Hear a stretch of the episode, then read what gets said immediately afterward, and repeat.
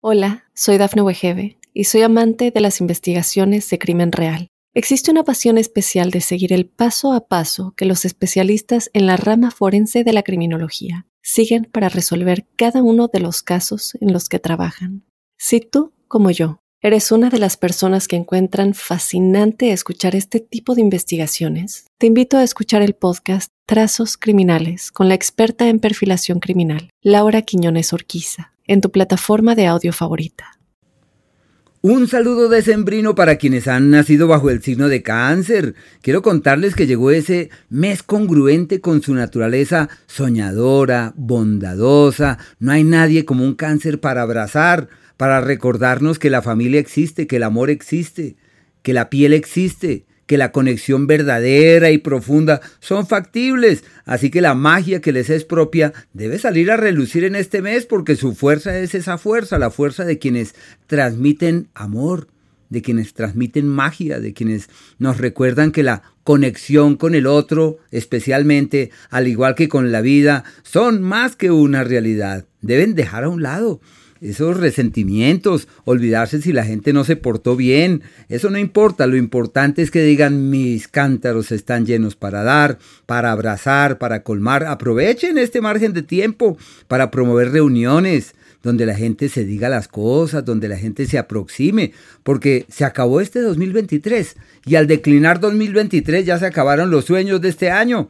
Lo que tenemos que hacer ahora es avisorar un 2024 y no hay nada como la magia de los cánceres, la magia del abrazo, de la familiaridad. Uno siempre va otra vez a sus raíces y los cánceres nos recuerdan que la familia existe. Y si la familia existe, entre todos podemos evolucionar, entre todos podemos salir adelante. Quería contarles que los planetas rápidos son eh, la fuente de inspiración de estos análisis. Digo planetas eh, a la luz del geocentrismo, mirando las cosas desde la Tierra, y en donde estos astros marcan la pauta de unas eh, prioridades momentáneas y que bien vale la pena tenerlas en cuenta, porque los seres humanos hacemos parte de comunidades, como ocurre especialmente en este caso, la comunidad de quienes vinieron a la vida bajo el signo de cáncer. Y esa comunidad lleva en su seno unos ciclos. Y esos ciclos de esos cuatro planetas eh, se condensa mediante dos palabras para este mes. La primera es construir y la segunda comprometerse. Construir porque todo está de su lado para establecer las bases de mañanas fiables y seguros. Hay que ver hacia el futuro, sino que como nacieron bajo el signo de la intuición, lo que tienen que hacer no tanto es esforzarse por ver, sino cerrar los ojos y sentir. Y si logran sentir, todo está resuelto porque es como si Dios les hablara, como si tuvieran la respuesta de manera inmediata. Así que llegó la hora de construir y de cimentar futuros.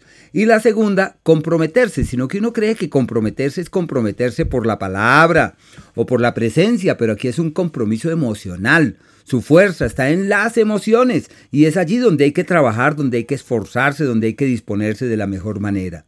Quería contarles que el planeta Venus se mantiene exactamente hasta el día 4 en un escenario clave para atender y velar por todos los temas de carácter familiar, como si la familia fuera la gran prioridad y hubiese que estar ahí pendiente. Bueno, son solo cuatro días, pero con eso uno puede resolver hasta lo insoluble. Y a partir del día 4 este astro cambia de escenario y entra en un espacio maravilloso para la piel, lo que les gusta, la piel, la sensualidad, la conexión profunda con el otro. El amor que llega trasciende. Lo que acuerdan, lo que aclaran, lo que decantan, lo que definen sobre su futuro romántico, todo eso evoluciona hacia un mañana literalmente fiable y seguro. Un ciclo bellísimo para clarificar sus cosas en el amor, en su, en su futuro romántico, una época muy buena para rescatar la pasión perdida, la magia de la intimidad que seguramente desapareció por algo. Y es muy probable que llegue alguien más por allí, alguna amiga, algún amigo, con propuestas, con ideas. Su capacidad de convocatoria está en el pico más alto del año. Aprovechen para juntarse con los compañeros de trabajo, con los vecinos, con los familiares. ¿Para qué? Para ayudar a que se sientan felices, a que se sientan abrazados, queridos, amados. El Sol y el planeta Marte están en el mismo entorno hasta los días 21 y 22. Y ese mismo entorno es el entorno laboral, como si hubiese un escenario perfecto para tomar grandes decisiones en ese sentido. El Sol simboliza la plática y Marte simboliza el éxito, y los dos en el eje del trabajo son el referente de quien puede destrabar, de quienes pueden resolver todo lo que les intranquilice en el trabajo, sinónimo de el hallazgo del trabajo de la vida, de montar el negocio de la vida, de mover la platica para donde era, de hacer lo que es necesario hacer. Un ciclo muy lindo desde ese punto de vista.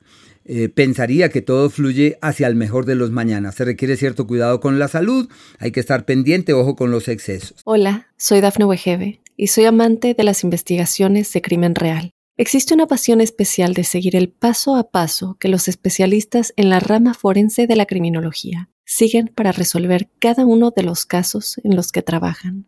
Si tú, como yo, eres una de las personas que encuentran fascinante escuchar este tipo de investigaciones, te invito a escuchar el podcast Trazos Criminales con la experta en perfilación criminal, Laura Quiñones Orquiza, en tu plataforma de audio favorita. El día 21 y 22, el 21 el Sol y el día 22 Marte, los dos cambian de sector. Y desde el en el caso del Sol, desde el 21 se favorecen las alianzas, las sociedades, los acuerdos, eh, los, eh, las, como la conexión con la pareja, pero por temas de plata y aclarar y resolver los asuntos financieros. Y por, por, el planeta Marte, la época del amor verdadero, como si llegara una persona que trasciende, una persona que puede dejar una huella, alguien que puede ser significativo hacia el mañana. Y puede haber éxitos en los temas jurídicos los temas legales, las sociedades, todo lo que atañe a esas áreas evoluciona hacia un mañana absolutamente fiable.